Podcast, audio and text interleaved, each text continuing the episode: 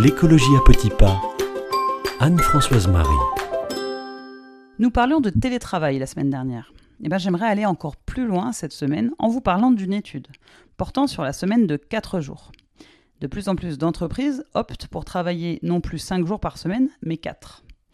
Une étude menée en 2021 au Royaume-Uni a montré que passer à 4 jours de travail fait baisser de 20% les émissions de gaz à effet de serre d'un pays, soit l'équivalent de tous les véhicules du pays. Alors comment ça se fait? D'abord, il y a moins de transport. Un jour en moins de travail, c'est forcément un jour où on n'a pas besoin de se déplacer pour y aller. Ça veut dire beaucoup de voitures qui restent au garage, donc moins de gaz à effet de serre émis.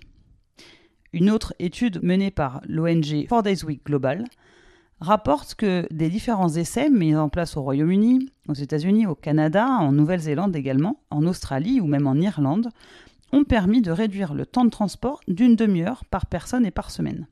Ça, ça fait un paquet d'émissions carbone en moins. Deuxième atout, la consommation d'électricité. Ne pas aller au travail une fois par semaine, ça veut dire ne pas avoir autant besoin de lumière, d'ascenseur, de chauffage, de climatisation dans les bureaux, surtout quand on coordonne tous les salariés de l'entreprise pour être absents le même jour.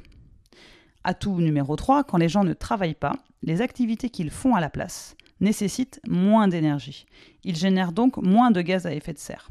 Par exemple, cuisiner au lieu de se faire livrer par manque de temps, passer du temps avec ses proches, faire du sport, jardiner ou pratiquer le bénévolat.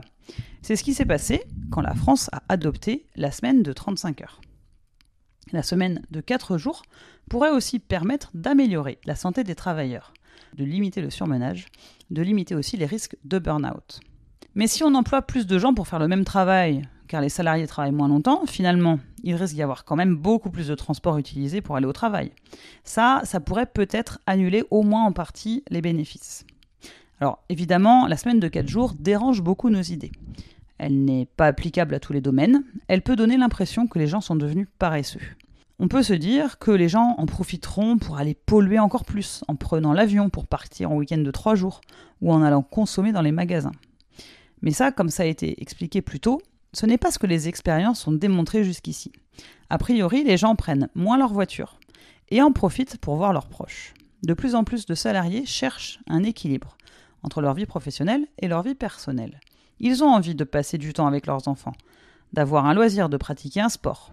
Le travail est devenu un moyen plutôt qu'une fin. Et si la semaine de 4 jours, c'était aussi le moyen de revitaliser le tissu associatif et bénévole français, qui est si précieux dans les domaines du sport, du soin aux plus fragiles, de la protection de l'environnement Eh bien si la semaine de 4 jours permet ça, c'est sans doute un petit peu aussi bon pour la planète.